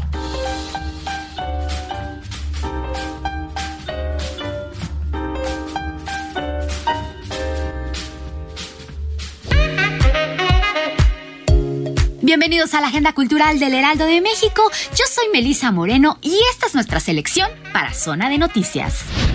A través de Sudario, Ciencia y Biodiversidad en el Arte Popular, José Antonio busca visibilizar algunas especies prioritarias y representativas de la riqueza biológica de México. Para ello, el artista plástico seleccionó 25 especies con una serie de diversos criterios. Se estima que en nuestro planeta habitan cerca de 8.7 millones de especies, pero la vida es tan vasta que únicamente conocemos el 14% de la vida terrestre y el 9% de la vida en el océano. Sin embargo, esta biodiversidad se encuentra en un declive sin precedentes a causa de múltiples factores como el cambio del uso de suelo, más las prácticas productivas, la contaminación, la cacería y la extracción de vida silvestre. Esto genera un desequilibrio que afecta la integridad de la biosfera y ocasiona impactos negativos e irreversibles en los sistemas que sustentan la vida en nuestro planeta como lo conocemos actualmente. México destaca por ser un país con una gran riqueza y diversidad biológica y cultural y tiene el privilegio de estar entre los países que mantienen alrededor del 70% de la biodiversidad en el mundo, cuya quinta posición le confiere grandes responsabilidades para salvaguardar la vida en la Tierra de una forma justa, equitativa y sostenible. La exposición Ave Sudario, Ciencia y Biodiversidad en el Arte Popular de José Antonio Platas se presenta hasta el 3 de septiembre en la sala pieza del mes del Museo de Arte Popular, MAP. Juan es agente de viajes, pero no siempre lo fue. Hace 15 años lo despidieron de la aerolínea donde era piloto a causa de una negligencia que nunca cometió. Ahora su hijo se encuentra muy enfermo de cáncer y las posibilidades de curación disminuyen a medida que aumentan los costos de tratamiento. Una noche, Juan se encuentra con hombre y mujer, dos extrañas personas que le ofrecen la misión de ir a BG 440, un planeta extraño, en busca de un mineral que podría significar la cura para todo tipo de cáncer. Mientras Juan realiza su entrenamiento para cumplir con la misión, Rosa, su esposa, tiene que lidiar sola con la enfermedad de su hijo. Juan deberá elegir entre volver a volar y traer la cura para la humanidad o quedarse con su familia. A ti te gusta volar, se presenta en el Teatro Helénico todos los lunes a las 7.30 de la noche por su esfuerzo por salvaguardar la libertad de expresión como condición imprescindible para la democracia y la paz duradera. Con esas palabras reconocía la Academia Sueca la labor y el esfuerzo de María Reza. Este libro es el mejor resumen de su trayectoria y de los principios éticos que rigen su pensamiento y su labor como periodista. María Reza ha dedicado su vida a defender la vida y a luchar contra el autoritarismo. Su meticuloso trabajo de investigación ha sacado a la luz las redes y técnicas de desinformación desarrolladas por el gobierno de Filipinas, que utiliza las nuevas tecnologías para difundir sus mentiras y suscitar la ira y el odio entre sus ciudadanos. Sus principios la han llevado a enfrentarse al hombre más poderoso del país, el presidente Duterte. Hoy, perseguida por el Estado, se han dictado varias órdenes de detención contra ella y se enfrenta a más de 100 años de prisión. Su delito, decir la verdad. Cómo luchar contra un dictador cuenta la historia de cómo las democracias mueren ante la violencia continua y la inmoralidad de los gobernantes, y de cómo una amenaza invisible ha contagiado Internet, destruyendo nuestras libertades una a una. Se trata de las numerosas campañas de desinformación que se propagan por las redes sociales, desde la guerra contra las drogas del presidente Duterte hasta el asalto al Capitolio, desde el Brexit hasta la ciberguerra rusa y China, desde Facebook y el resto de Silicon Valley hasta nuestros propios clics y votos. Narrado desde las trincheras de la guerra digital, este libro es una llamada urgente para la toma de conciencia y la defensa de nuestras democracias. María Reza es una auténtica heroína. Su testimonio es una advertencia importante para el mundo. Cómo luchar contra un director de María Reza es editado por Planeta. Esta fue la agenda cultural de esta semana. Yo soy Melisa Moreno y me encuentras en arroba melisototota. Nos escuchamos la siguiente.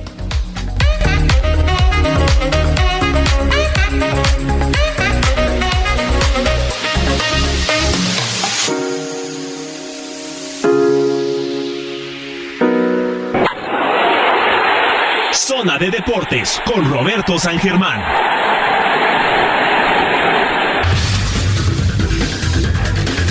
Tres de la tarde, 42 minutos. Vámonos rápidamente a los deportes, mi querido Roberto San Germán. Qué gusto saludarte como cada fin de semana. ¿Qué tal, mi querido Manuel? Buenas tardes y buenas tardes a toda la gente que nos sintoniza. Pues vámonos rápido, ya inició el torneo que le importa a la MLS y parece que a los clubes mexicanos les vale un pepino.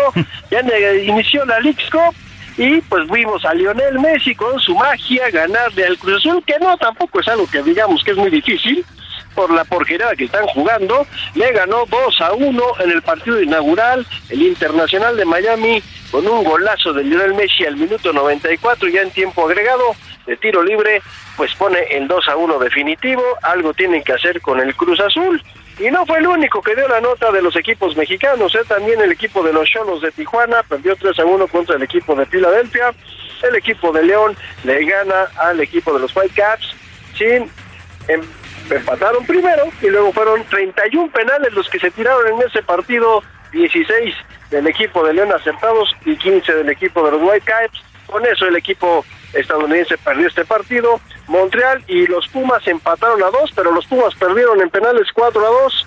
El único que ganó, curiosamente, el peor equipo de la Liga Mexicana, el equipo de Mazatlán le pegó 3 a 1 al equipo de Austin.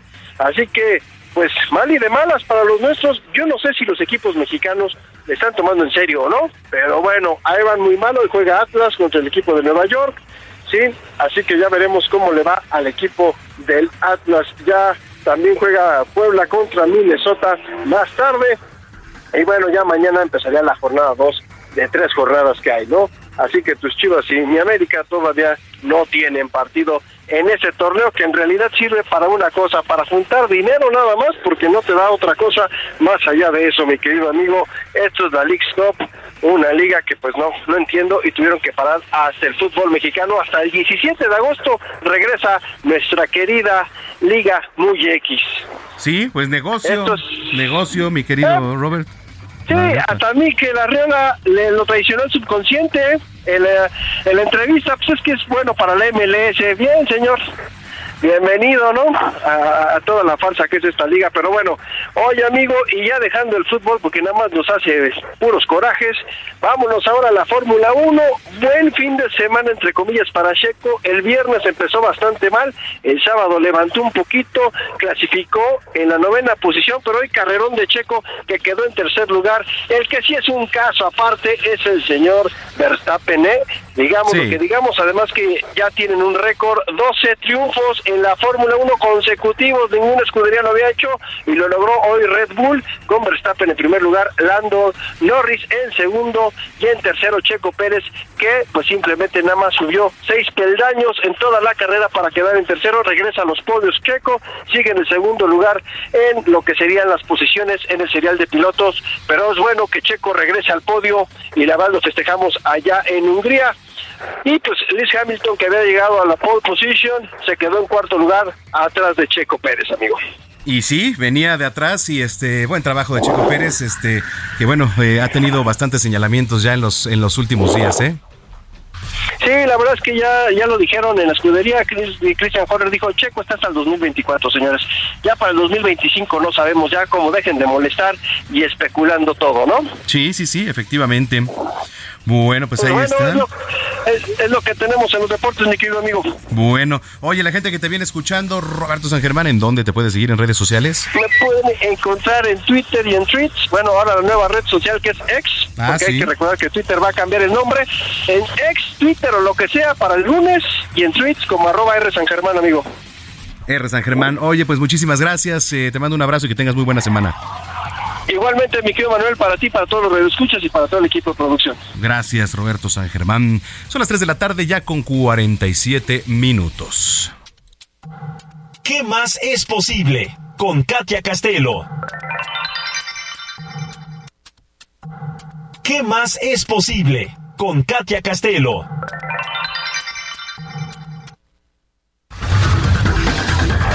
Bueno, pues sí, efectivamente ya está aquí en cabina y me da mucho gusto que nos visite Katia Castelo, este facilitadora de barras de Access. ¿Cómo estás, Katy? Qué gusto. Muy bien, feliz domingo a todos. Un gusto estar aquí en la cabina, ya los extrañaba, la verdad. Siempre nos conectamos, pero bueno, es eh, más grato que nos visites en cabina. Muchas gracias. Oye, pues tú platícanos de qué vamos a hablar hoy. Vamos a platicar de cómo crear una vida más grandiosa. Ándale, eso sí nos urge. ¿Verdad que nos urge? ¿Sabes, ¿Saben por qué? Estamos tan acostumbrados a, alinearnos a los puntos de vista de los demás, a que tenemos malas noticias y que entonces nos creemos ese punto de vista, Manuel, de que vivimos en una sociedad fea, terrible, que nuestra vida es cruel, que hay mucha injusticia. ¿Y cómo cambiamos y cómo transformamos eso para que nuestra vida, la vida de cada uno, sea mucho más grandiosa? No la vida que tienen que vivir otras personas, sino la vida que a ti te funciona. Y el primer punto es reconocerlo. Reconocer que si hoy estás viviendo algo que no te gusta, tienes todo el poder de cambiarlo. Y a veces nos compramos mucho esta frase de es demasiado bueno para ser cierto. Y entonces en automático decimos, no, eso le pasa solo a los vertudos, no, hombre, solo a los que son muy afortunados. Y creemos que nosotros no tenemos la posibilidad de crear una vida con libertad en todos los, en todos los aspectos. Y ahí es donde entran las herramientas de Access Consciousness que me encantan y que quiero compartir hoy de forma breve y en resumen para que reconozcamos precisamente que somos creadores de nuestra propia realidad y que no importa las circunstancias que estén pasando afuera, nosotros somos los que elegimos si nos alineamos con eso o creamos nuestra propia versión de vida. Oye, siempre es importante, ¿no? Porque la elección pues está en cada uno de nosotros, ¿no? Pero también qué ayudas podemos encontrar en nuestro alrededor. Exacto, porque la elección es nuestra y tocas un tema bien importante. Se nos olvida que podemos elegir. Pensamos que no nos queda de otra. Estoy en esta relación que no me gusta, pero bueno, no hay de otra. En este trabajo que no me gusta, pero no hay de otra. Pero no hay de otra. Y el reconocer que tenemos esta elección se nos olvida. Es como no nos acostumbraron desde chiquitos a darnos este poder, esta libertad de que realmente lo que tú quieras en la vida lo puedes lograr. Suena demasiado bello para ser cierto, ¿no? Suena como una película eh, de Disney. Sin embargo, no se trata de irnos al extremo de que todo es lindo y color de rosa. Es simplemente reconocer que hoy, si estás en un espacio que no te gusta, lo puedes cambiar. Y para eso es que las preguntas son súper poderosas, porque las preguntas te crean ese espacio. Cada vez que concluyes algo, es más, cada vez que lo repites, estás creando eso. Las palabras tienen una energía muy poderosa. Entonces, ¿qué sucede? Escuchas a la tía, al amigo que te dice algo terrible y tú lo repites, estás creando eso mismo en tu universo. En lugar de repetir lo que escuchamos afuera, hay que preguntarnos, hay que cuestionarnos y ahí empezamos a cambiar ese algoritmo. Finalmente son atracciones, ¿no? Son atracciones, como un imán. Nosotros somos un imán. Somos un imán. Y entonces, ¿qué estamos atrayendo a nuestra vida? Cuando lo reconoces, puedes cambiar ese algoritmo. Cuando te guías solamente por tus pensamientos, recuerda que eso es lo que está dirigiendo tu vida. Cuando haces una pregunta, cambias tu realidad. Porque lo que es verdad para ti, tal vez para mí no es verdad. Pero ¿qué sucede? Nos alineamos a los puntos de vista de los demás y a lo que los demás creen que es correcto en esta realidad. ¿Qué más es posible? Como se llama esta sección. ¿Qué más es posible que no he considerado? Esta pregunta me fascina. Si realmente fuera yo, ¿qué haría? ¿Qué elegiría? Porque elegimos con base a lo que dijeron nuestros papás, nuestros amigos, la sociedad. Pero realmente tú, tú, si te haces esta pregunta, ¿qué podrías elegir? Pues a ver, es como un ejemplo, ¿no? De cuando estamos nosotros este, pequeños y los padres toman la decisión, o bueno, muchos de los padres más bien quieren imponer si el papá fue abogado, que el hijo sea abogado, ¿no? Entonces todo desde ahí nos empieza a regir. Y así es la sociedad. ¿Y qué sucede? Que hay profesionistas que viven, ¿no? Con base a lo que los papás decidieron que era lo mejor para ellos, pero no son felices. Claro. Entonces, el cuestionarnos desde pequeños, desde que vas a elegir una carrera, desde que te vas a mudar a otra ciudad, si no hubiera imposibles, realmente qué elegirías. Y desde ahí, con ese imán, como bien lo mencionas, vamos abriendo la posibilidad para que realmente suceda. Y entonces no nos limitamos con lo más fuerte que tenemos en esta vida, que son nuestros pensamientos. Es empezar a cuestionarnos. Y por supuesto, acudir a sesiones eh, que te puedan liberar, como son las barras de Access Consciousness, que me encantan, o cualquier alternativa que les funcione para cambiar precisamente este pensamiento que hasta el día de hoy nos ha limitado y nos hemos regido estrictamente por lo que pensamos. Es depurar eso. En ese sentido, ¿cómo funcionan las barras de Access, por ejemplo? Sí, mira, las barras de Access es una terapia 100% energética en la que vamos a tocar ciertos puntos en la cabeza y ahí está toda la información que hemos acumulado de todos los aspectos de nuestra vida. Dinero, relaciones, lo que ustedes me digan está ahí, es una programación. Y cuando nosotros llegamos a esta terapia y tocamos esos puntos, liberamos energéticamente y damos espacio para que entren otras posibilidades. Es como una computadora cuando está saturada de archivos y ya no puede más y quieres meter nueva información y no te deja. Es lo mismo que pasa con nuestra mente. Nuestra mente es como una computadora.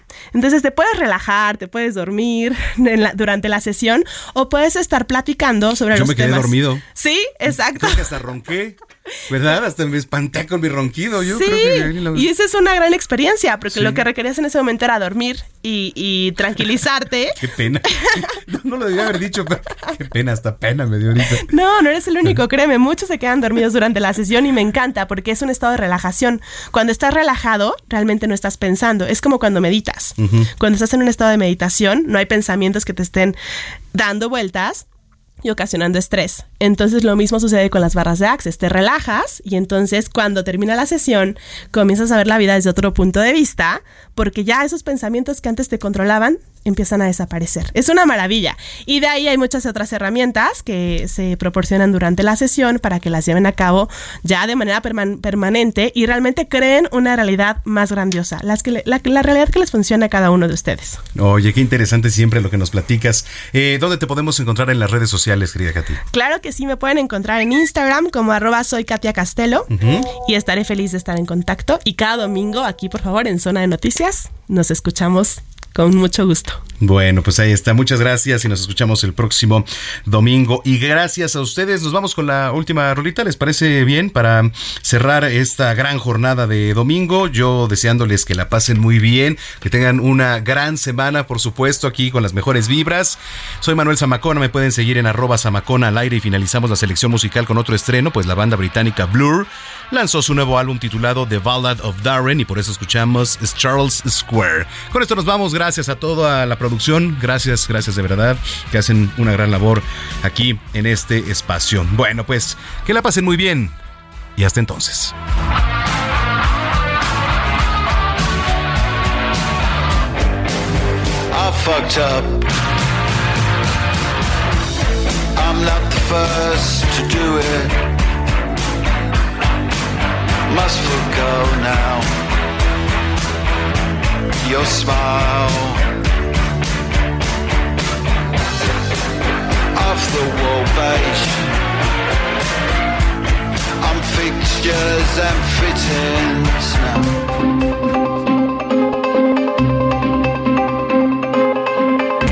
El Heraldo Radio presentó Zona de Noticias con Manuel Zamacona. Los esperamos la próxima semana desde el epicentro de la información.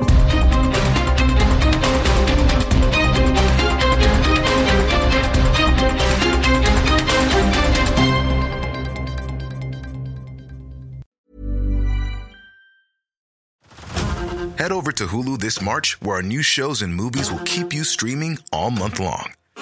Catch the award winning movie Poor Things, starring Emma Stone, Mark Ruffalo, and Willem Dafoe.